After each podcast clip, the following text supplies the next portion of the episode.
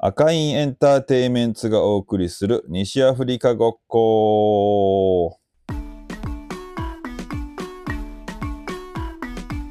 この配信は私ユージマンが関わる西アフリカ系パフォーマーたちを紹介したり西アフリカの音楽について深掘りしていく番組です。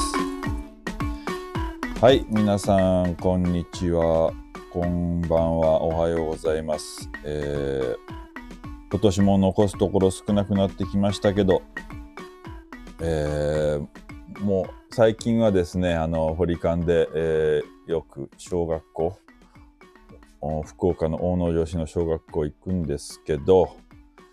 今日もですね、えー朝6時に耶馬渓を出発して2時間半かけて、えー福岡の大野城市の小学校に行って45分の授業をしてまた2時間半かけて家に帰ってお昼ご飯を食べました。ねえ何をやってるんだろうねとふと我に返る時もあるんですけどなかなかですねまあちょっと子供がね喜ぶんであればという思いでやってますけどちょっともうこれ体力続かんぞと思い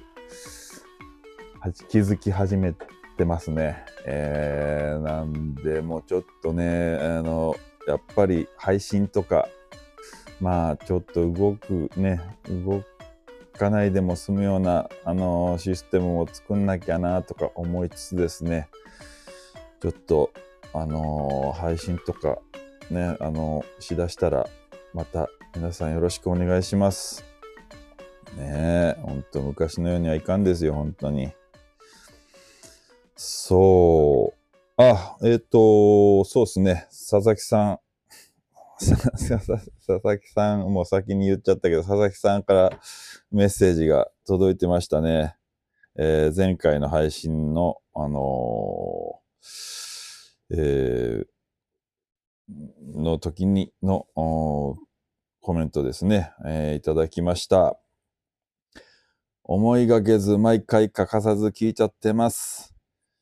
こんにちはのくだり、全部違う曲に聞こえるくらい違うね。とにかく満電のリズムは3.5とか4.5頭ってのが多いよね。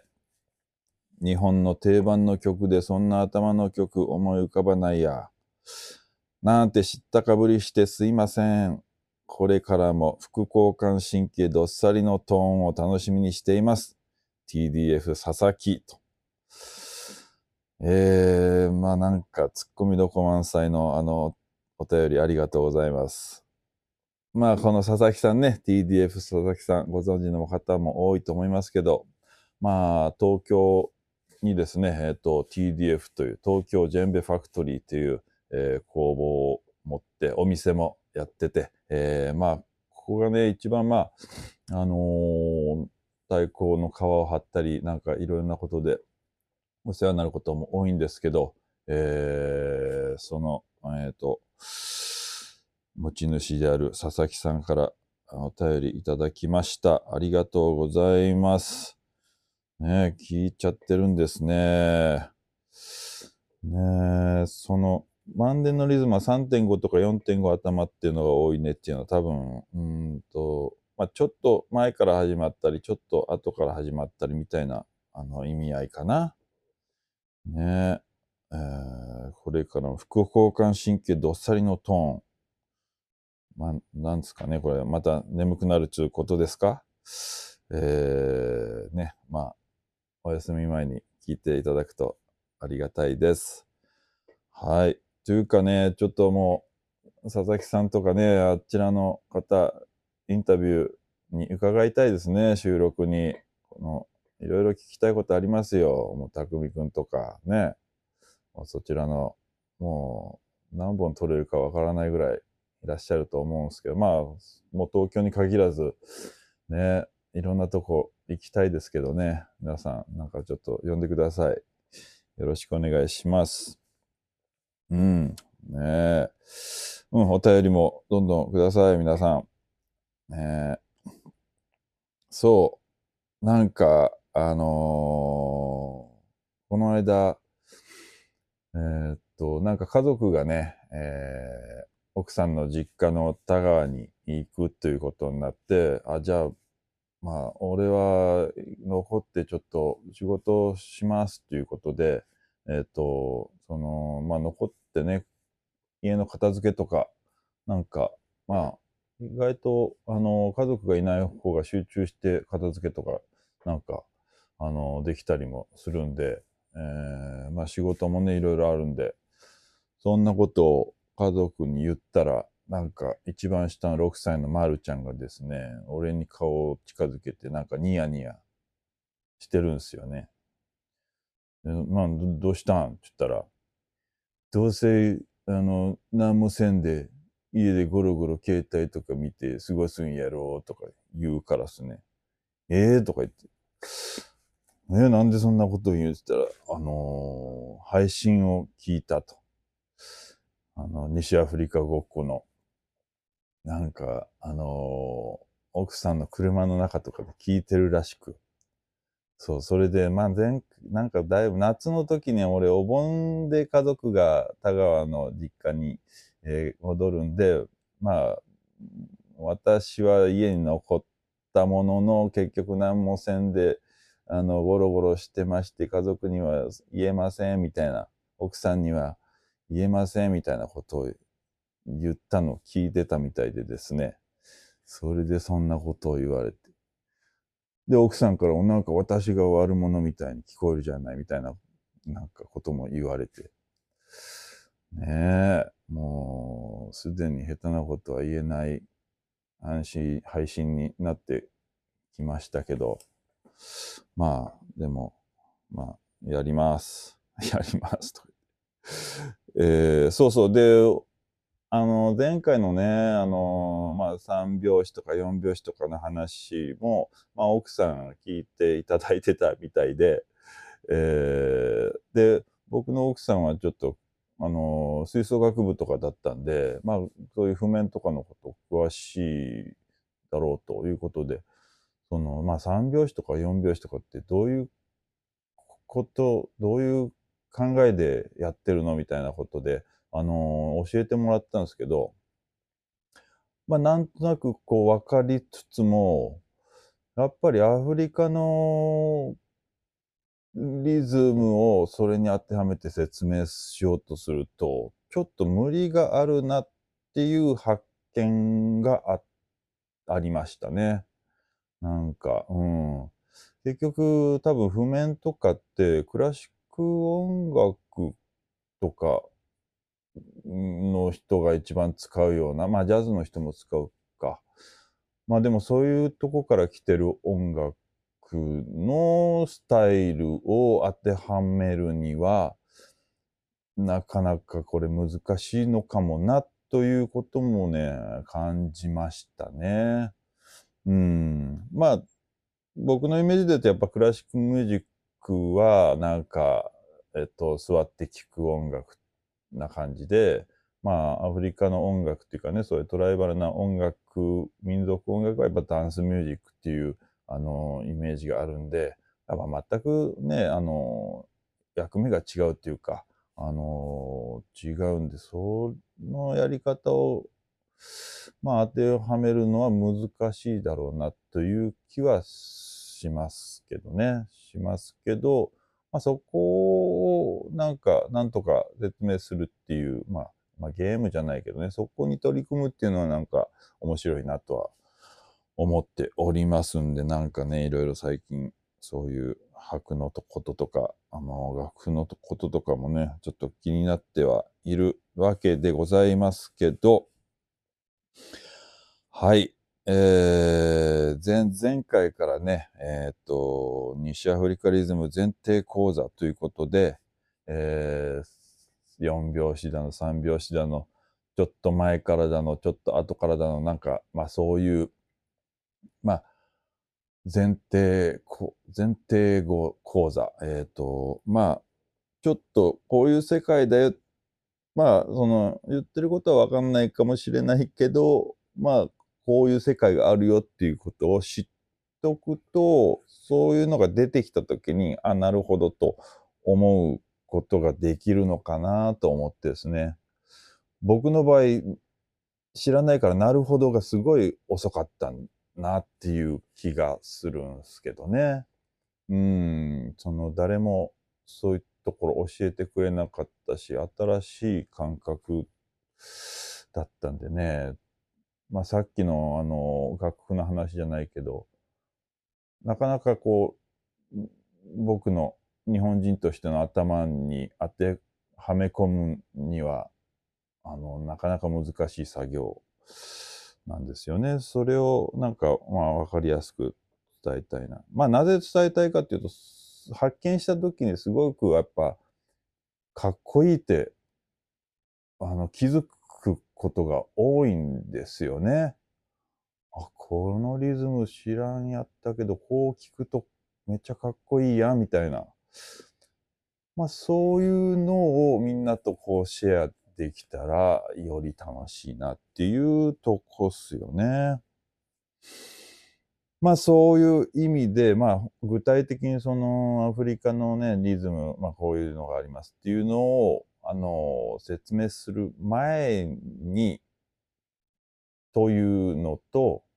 まあ今ずっとね、アフリカに関わってらっしゃる方たちも、ちょっと前提としてこういうことから成り立ってるんだよっていうのをなんか理解し、改めて理解してもらうということが意義あるのかなと思ってちょっと、えー、配信しております。はい。なんで、まあ、とりあえずね、あのー、前提講座は今回で最後にしたいと思うんですけど、まあ多分まだいろいろあるんでしょうけどね。でもまあ僕が今思いつくとこで言うと、えー、もう一回、えー、今日、今日で最後となりたいんですけど、えー、っと、そう、その、今回は、まあ4拍子とか3拍子とか言ってましたけど、その4拍子と3拍子、4拍子でもないし、三拍子でもないし、まあ、どっちかみたいなリズムがあるということをちょっと説明したいと。説明っていうかね、結局まだ僕もよく分かってません。なんで、まあ、ずっとね、僕がこの配信で喋ってるのは、僕なりの仮説なもんで、えっと、まあ、こういう意見もあるよということだけ、あの理解して聞いていただければありがたいなと思います。だって特にこの4と3の間のこととかって、あんまりね、その太鼓叩きの間でも話したことがあんまりなくて詳しく。でも、なんか、あ私はめっちゃここにね、えっ、ー、と、どんどんどんどんその興味が湧いてきてるとこなんですよね。だからここう、この感じを、あの、なんか理解したいと。まあ結局、まあね、死ぬ、死んだとこで終わるんでしょうけど、まあでもよりあの解像度を上げていきたいなと思いながら、あの、日々生活をしてるわけでございまして、えー、っとね、なんて、なんて、まあこれをもうね、喋り出したらもうなごなるでっていうことなんですよね。だけどちょっと、まあ多分、もうもちろんこの回で理解できるわけでもなく、でもこういう世界があって、僕も表現まだでできれてないですけど、なんとなくニュアンスは出せるようにはなってきたのかなって、えー、思ってるとこです。はい。で、僕はこの、この4と3の間にあるグルーブのことをコロコト系と呼んでるんですけど、えー、っと、コロコト系っていうのは、まあ、合図、太鼓の合図で、コロコトコトコトコっていう、そういう合図があるんですよね。4拍子の場合は、ロトトトトトトトとか、トロトトトトトタカタとか、それが4拍子の合図で多くて、えー、8分の6拍子、3連形のリズムだと、トロトトトトトトという合図が多いですね。まあ、それに対して、そのコロコト系3と4の間みたいなリズムっていうのは、コロコトコトコトコっていう、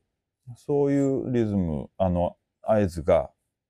多い。まあ、そのママディ・ケイタ先生にね、習ったんで、まあ、彼はもうそういう合図でやってたのと、まあ、他でもね、そういう合図で聞くことが多いんで、まあ、コロコト系とざっくり言ってます。多分、その4と3の間にも、いろんなあの、鉛がね、あるんですよね。つまり、これは4点、3.5とか、3.68とか、3.14とか、もう演習率のね、これ、ちょっと、3拍子だけど、ちょっと4拍子が少し入ってるみたいな、まあそういう世界のことなんですけどね、があると。で、僕がこのコロコト系のリズムに出会ったっていうか、あの、自覚、ん？したのは、その、やっぱり1999年にママディケーター先生のワークショップに行った時に、あのー、まあいろんなリズムを習ったんです。けど、その中でソコっていうリズムをね、習った時があって、で、えー、まずまあ、ジェンベの伴奏、そして、えー、ドゥンドゥン、後ろのバチ太鼓のドゥンドゥンの大中小のそれぞれのパターン組み合わさって、えー、まあ、リズムを聞いたんですよね。で、その時は、あの、僕はその三拍子と思って聞いたんですよね。えー、その8分の6拍子として。そしてその後、じゃあソロフレーズを何個か教えましょうということで、えっ、ー、と、その、そこっていうリズムに対する、あの、ジェンベのソロフレーズ。まあ、ダンスに対してのっていうことかな。のソロフレーズを聞いたときに、あれ？と思って、ソロフレーズの中になんか4拍子じゃん？これ？みたいな。そういうのが含まれてるとか、結構そういう感じだったんですよね。ソロフレーズは。あら、これは、その、なんか、えー、意地悪じゃないけど、わざと3拍子の上に4、4拍子を乗せた、そういうテクニカルな頭を使った行為かなと、最初思ったんですけど、けど、その後、ドゥンドゥン、後ろのね、ドゥンドゥンとか、まあ、ジェンベの伴奏に当たるとことかも聞いていくと、ちょっとやっぱり3拍子、その8分の6拍子ではなないなということが分かってきて、あ、これはなんか、やっぱりそういうルールっていうか、刻み、4拍子でも3拍子でもない、その一定の刻みの中には成り立ってるやつなんだなと。みんなそれに従ってやってるんだなということを感じ出したんですよね。うん。だからまあなんていうかな、もう僕にとっては結構そういう新種の一気も、新新種の生物をね、発見したような、なんか、こんな見たことないみたいな。でももうアフリカ人にとってはもう、こんなんどこでもおるで、みたいな、あの感じなんでしょうけどっていう、あの感覚を、感覚を覚えたですよね。うん。まあ、えっと、それがね、どんな感じかっていうのをちょっとね、また、目、木魚でやりたいんですけど、あ、そうそう、そのジェンベの、ね、えっと、リズムで言うと、そのコロコト系っていうのは、ソコとか、ジャーとか、えー、ディアとか、まあ、スス族のね、人たちだと、フォレとか、ティリバとかね、カキランベとか、ですよね。で、周りに行くと、まあ、ウンギリとか、マラカとか、ソゴニンク、ソゴニンクをね、まあ、さっき言ったみたいに、まあ、ちょっとね、まあ、そこにも細分化されて訛りの違いあるらしい、あるっぽいと思うんですけど、うん。あ、ちなみにその、まあ、前回ね、その、そのアフリカのジェンベの音楽に、の中のその4拍子3拍子とかの割合っていう話をして、僕は、まあ、4拍子は4割ぐらいで、3拍子が2割ぐらいで、あと残りみたいな感じを言ったと思うんですけど、うん、やっぱ4拍子5割、半分ぐらいのリズムは4拍子かな、という感じに、まあ僕のも学んだあの範囲でですね、4拍子が半分。で、そういう3連形、8分の6拍子形が2割。で、そのあ残り3割が、まあ、コロコト系ではないかなと思う。僕はそういう感じで認識しておりますけど、うん。さあ、そうそう。だから、えっと、木曜でね、ちょっとやりますけど、まあ、三拍子ね。三拍子は、えー、たたたたたたたたたたたた。たたたたたたたたた。123、123、123、123。これ3拍子としますね。で、4拍子は、たたたたたたたたたたたたたたたた。たたたたたたたたたたたたた。1234、1234、1234、1234。まあ、これが4拍子と。で、今から今やった3拍子のやつから4拍子にグラデーション的に変わってみます。ね。まず3拍子から、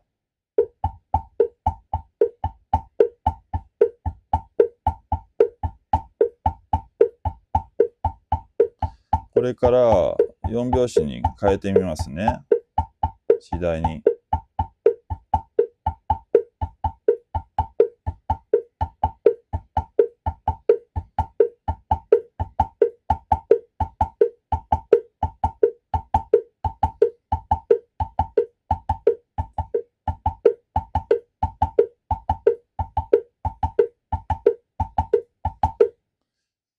わかりましたたか？まあ、次第に変えていったんですけど、その、じゃあ今度は4拍子から3拍子に変えてみますね。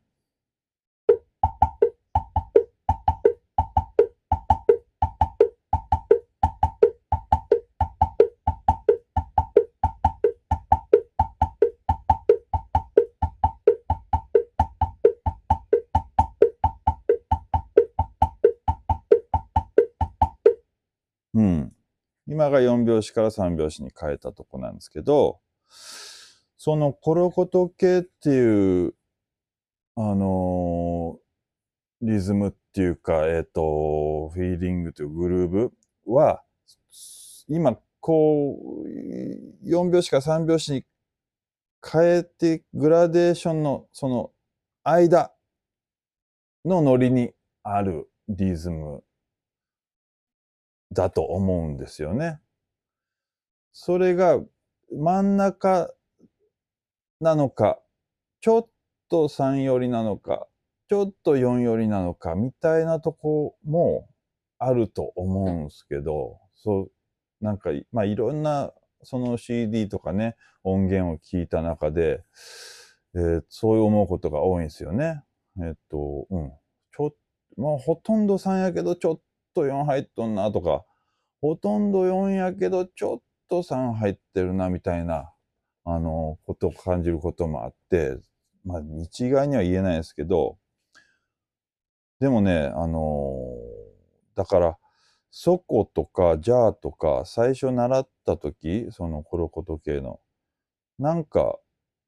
三拍子だとやっぱ思ってたんで、なんか三拍子の頭で、頭、まあ三拍子に寄せて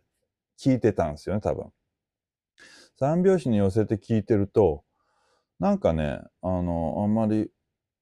かっこよくないなとか思ってたんですよね。かっこよくないなとか、あんまりピンとこんし、あんまりやろうと思わないよな。でもその、その3と4の間の感じで聞いてみると、あ、めっちゃかっこいいやんって思ったっていう話ですね。うん。だからまあ、3、結局、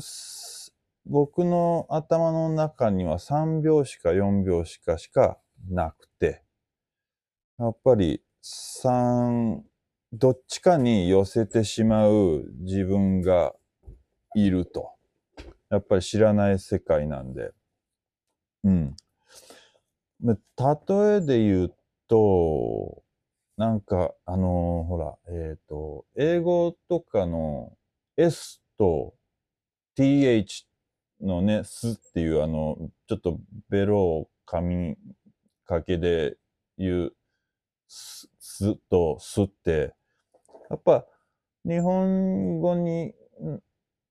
直すと、もうどっちもすにしちゃうみたいなとこがあったりするじゃないですか。だから、向こうの人には全然違うのに、こ、こちらはもう寄せちゃうっていうか、こっちのなんかわかりやすい馴染んだ形に寄せちゃうとこがあったり、中国のあの、あっていう発音も4つぐらいなんかあるんですよね。あ、あ、う、あ、お、なんかできんけど、4つぐらいあるみたいで、でも聞いたら、もうあんまりわかんないですね。もうあ、あにしか聞こえないし、できないし。まあそういうこととか、まああのすね、そのジェンベ、ジェンベも、あのやっぱ日本はジャンベっていう風に、あの浸透してて、多分言いやすいんでしょうね。なんか、そういう日本語的に。うん、そういうのがあって、なんかやっぱりこう寄せちゃうとこがあると。だから、その、まあ、また余談っていうかね、あの、かきらんべっていう曲があるんですけど、これもやっぱコロコト系で、僕はやっぱり最初3拍子、その8分の6拍子的なあのアプローチで、あの身につけていたっていうか、えっと、そういう捉え方で、あの太鼓習ったんだけど、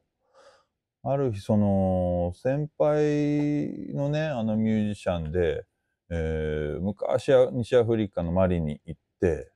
えーな、行ったと。で、今度一緒にかきらんべしようっつって。で、かきらんべを、その先輩が叩いたときに、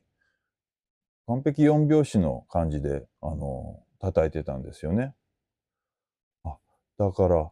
あ、か、あの先輩は四拍子として聞こえてたんだなと。で、僕は三拍子とか、まあ八分の六拍子で聞こえてたんだな、という、まあ、発見というか気づきがあったりして、ああ、だからやっぱり寄せるんだよね、とか思ったことがあったんですよね。で、まあ、僕のその解決策としてよく最初に取り組んだのは、その、コロコト系の、まあ、リズムとかパターンとかを、まず4拍子に一回してみると。頭の中っていうかね、まあまあ、その太鼓で叩くときに。一回それを4拍子に、一回叩き直して、で、えっと、また三拍子にちょっとずつ寄せていくみたいな えー、ことを人知れずやったりしてましたけどね、この辺かなとか思いながら、まあ今もやってますけど、まあ僕のね、あの、やり方ですけど、もしかしたらそれ有効な方たちもいるんじゃないかなと思うんですけど、うん、そう、まあ、アドバイスになるかね、どうかわかんないですけど、そういうことをしましたね。うん。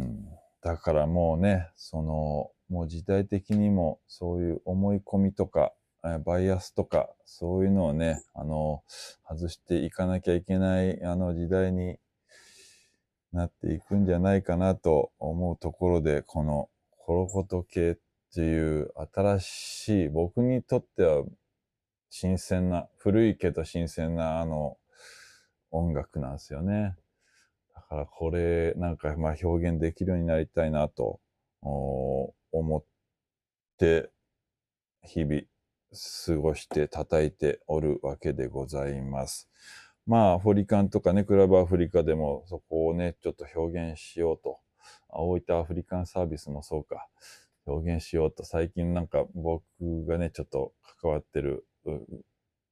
グループではなんかそこら辺ちょっといろいろ取り組んだりしてますんで、えー、皆さんにお披露目できる時もあるかと思います。まあ大事なのはそこで踊れる、踊れるあのグルーブ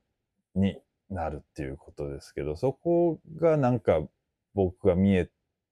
見えたんですよね。見えたっていうか、そのダンサーとそのコロコトケのリズムで、えー、なってる世界、成立してる世界っていう。で、ダンサーの動きを見たら、あ、めっちゃかっこいい。このグルーブでこういう風に踊るのかっていう。まあ、そこがね、新しさだし、まあ、またこれを話し出すと、あの、時間があれですけど、あの、僕はやっぱ4拍子とか3拍子のルーツだ、じゃないかなって思う。まあ、これも仮説です。これもちょっともうファンタジーですけど、あの、あるんですよね。あの、まあ、ギニアとかね、マリとかの奥のワソロンとか、あの、奥の方に行くと、本当そういう、なまってる曲がすごい多いし、なんか手順とかもね、探っていくと、まあなんか4拍子の手順とかって結構そういうコロコト系から来てんじゃないかなとか思ったりもすることも多くて。うん。ね。ちょっとすみません。もうマニアックな話でございました。まあもちろんそのね、僕もあんまりまだ、あのー、理解してないし、もうちょっとみんななんかね、そこに心当たりのある方はですね、こういう話をちょっとして、ブラッシュアップしていきたいでございますね。うん、皆さんどう、あの、考えてるのかなっていうのにすごい興味があるし、まあ、しかも他の国にはまたあるのかっていうかね、あるんですよね。やっぱ、キューバとかの音楽も、あ鉛があるし、そういうブラジルのね、サンバとかにもやっぱ鉛があるし、そこはね、僕は表現できないんですよね。うん。まあ、アフリカのだけでもとか思いつつやってるんですけど、なんかやっぱそ、究極はやっぱその、ゴロゴトの雰囲気に、に、やっぱ、そういうアフリカっぽさっていうのが、匂いっていうのがある気が僕はしてて、すごいあの魅力的に感じてるんですけど、はい。もう、こんな話でね、もう皆さん、もう大丈夫ですか？えー、と、はい。ではちょっとお知らせをさせてもらいましょうね。えー、今月最終水曜日29日は、ピースアフリカンミュージックラボやります。えーこれはね、毎回言ってますけど、まあ、この前提条件のね、3シリーズにも通ずるとこですけど、まあ、こういう話をしたり、あとは実践で、あの、楽器に触れてやってみたりっていうことをやってます。話、まあ、歴史とか、まあ、背景も踏まえてですね、理屈のことをちょっと、えー話してる2時間です。えーよかったらよろしくお願いします。そして、あとは、まあ、12月の3日はね、佐伯の、えっと、マスピー君の、あの、スタジオで、えーワークショップをします。ちょっとこれもね、えーそういう少しマニアックなワークショップに、えーなってますけど、宮崎と大分の合同ワークショップみたいな感じで、えーお昼間にやると思います。えーそしてそうそう、えー前回もちょっとお話ししましたけど、12月の17日日曜日のお昼間は、えー大牟田でクラブアフリカ忘年会します。えー立地もね、あのー JR とか西鉄歩いて行ける距離だし、えーだから飲んでもね、あのー電車で帰れるとかいう感じです。うん、島原からも長須湖、ね、ひょいと船に乗って来れるんじゃないですか。熊本ももう近いですよ、皆さん。ね。えーよかったらお越しください。お昼間です。で、大牟田、まあ僕はね、本当大好きな街で、ずっともう10年以上お世話になってる、レッスンでね、お世話になってるとこなんですけど、意外となんかあんまり知られてないなっていうとこもあって、まあいろんなね、いいところも紹介させてもらいつつ、えー、大牟田で集まれたらなと思ってるんで、よろしくお願いします。